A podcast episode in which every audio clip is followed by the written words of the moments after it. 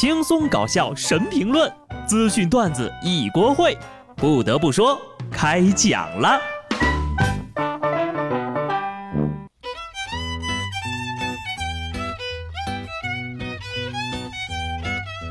Hello，听众朋友们，大家好，这里是有趣的。不得不说，我是机智的小布。每到礼拜一啊，我都会为自己重新定下一个小目标。上海的汤臣一品知道吧？哈，就那个小区啊，一个平方米四十六万，最小的户型四百六十个平方。就按照我现在一个月四千多的工资吧，我得从春秋战国的时候开始干。呵呵呵开个小玩笑啊，其实并没有这么夸张。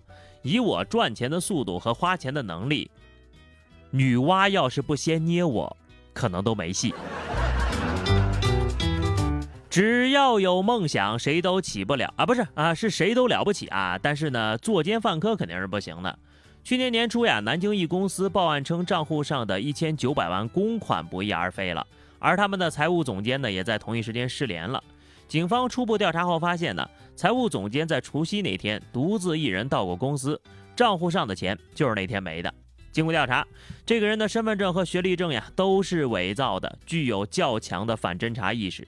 随后，警方在嫌疑人曾经帮助同事修过的一把椅子上提取到了一枚指纹，对比后发现他果然是个惯犯。在2006年盗窃六十多万被判刑五年，因为在狱中表现良好，2009年提前释放了。在二零一一年，他出任出纳的时候呢，侵占公司七百多万，再次被判刑了五年。出狱之后呀，伪造资料，摇身一变就成了南京这家公司的财务总监。他上次犯案呢，卷走了七百万，最后只追回了四百万。而这一次，他卷走了一千九百万之后呀，去深圳把现金取出来，把其中一部分呢换成了港币和美元，再去到广州居住。因为汇率等原因呢，这笔钱被警方追回的时候，共有一千九百六十万。公司老总说呀，他很信任这个人，公户转账需要三个 U 盾，能够同时拿到这三个 U 盾的只有他，并且呢，公司给他开了三十六万的年薪，还让他主持过两个上亿的项目。而就是在领导口中非常有能力的人呢，在二零一三年播出的《今日说法》节目当中，称自己是个文盲。他说呢，自己只有初中的学历，平时没事就喜欢看书，工资三分之一都拿来学习了。之前在监狱里呀，也是整天就是看书。好家伙，这剧情跟看电影似的啊！史上最萌受害人，我这么信任你，你居然把我的钱骗走，帮我去赚钱。吃了八年牢饭呢，出来还能干到财务总监，写的企划能够获得公司所有领导的认可，靠汇率随随便便挣个六十万，你说有这么聪明的脑子，干点什么不成功啊？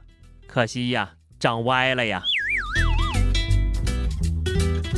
所以常说呀，动歪脑筋是不会有好下场的。山东德州的贺女士呢，家里有两箱茅台被盗了，贺女士马上报了警，警察查看监控之后锁定了偷酒大盗。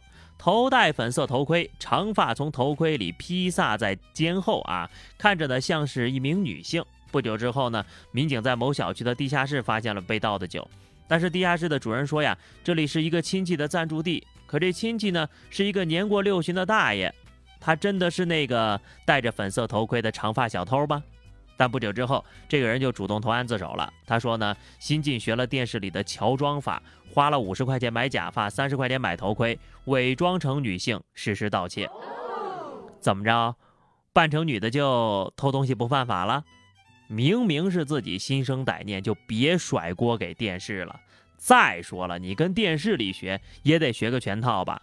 你得把结局看完呢。电视里的坏人最后都被抓了。管管老头，救救电视吧。不过呢，这些都不是我最关心的啊，我就比较在意这条新闻能不能利好酒类基金。钱没有了可以再赚，但做人呢还是要讲良心的。一段男子对着二十七名女性隔空乱划，帮助丰胸的视频在网上走红了。视频中的男子呢自称是金雀宫道医馆馆长古浩道人。用宇宙能量丰胸增高，挥挥手就能帮助丰胸增高，吹吹气呢就能治疗乳腺肌瘤、骨折，抓空气放入学员的脑袋瓜子可以为其增智，现场就能出效果，增高一公分的就收费一万五。当晚呢，市场监管局连夜行动，就把这大师经营注册的公司呀给查了。我觉得是有效的，毕竟你们把大脑的尺寸给了胸。呵，我建议国家呀赶紧收取一个智商税吧，那 GDP 肯定蹭蹭的涨啊。你说你用宇宙能量，经过人奥特曼的同意了吗？不过啊，该说不说，这大师还是挺有道德底线的，起码他不不摸人家的胸是吧？耗子尾汁都凉了，骗子怎么还不吸取教训，在这搞什么馆长道人的是吧？看这排队的人数，真是傻子太多，骗子都快不够用了。再跟大家说个排队的事儿啊，上期节目我们不是聊了吗？说台湾省有一家日本寿司连锁店推出个促销活动，只要你的名字里有“鲑鱼”两个字儿啊，就可以全桌六人免费。名字中有“鲑鱼”同音字的呢，就可以享受五折起的优惠。一时间呢，台湾民众纷纷拿着身份证去改名字了。有位张同学呢，看大家都在改，自己也跟着一块儿改了。没想到改完之后，工作人员就告诉他：“你已经改过三次名了啊，以后不能再改了。”原来呀。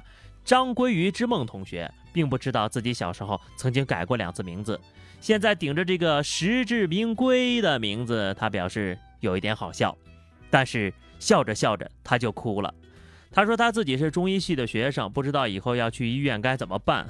虽然但是 是一辈子都会被人问“你就这么喜欢吃鲑鱼吗”的程度吧。让我们恭喜张妈妈，从此以后多了一个。鲑鱼儿子，现在呢也只能劝劝这位鲑鱼同学啊，笑着活下去，是吧？浙江金华一男子因为负债想要跳楼，但是由于担心砸到路人，就决定在二十楼用上吊的方式结束生命。结果这个绳子呀不堪重负啊，断裂了，他掉到了十九楼的阳台。由于不敢开十九楼业主家门呀，就在阳台待了半天，他就想开了。怎么说呢？连自杀都要为别人考虑，我觉得这哥们儿吧，人品还可以哈。好人是命不该绝的，绳子和阳台都劝你好好活下去，就只能帮你到这儿了。好好活着吧，生命诚可贵，只要活着就有希望。祝你以后的人生都顺顺利利的。接下来跟大家聊点疼的啊，让你们知道好好活着呀，真挺好的啊。俄罗斯圣彼得堡一名硬核的冒险者将安全绳固定在臀部来蹦极。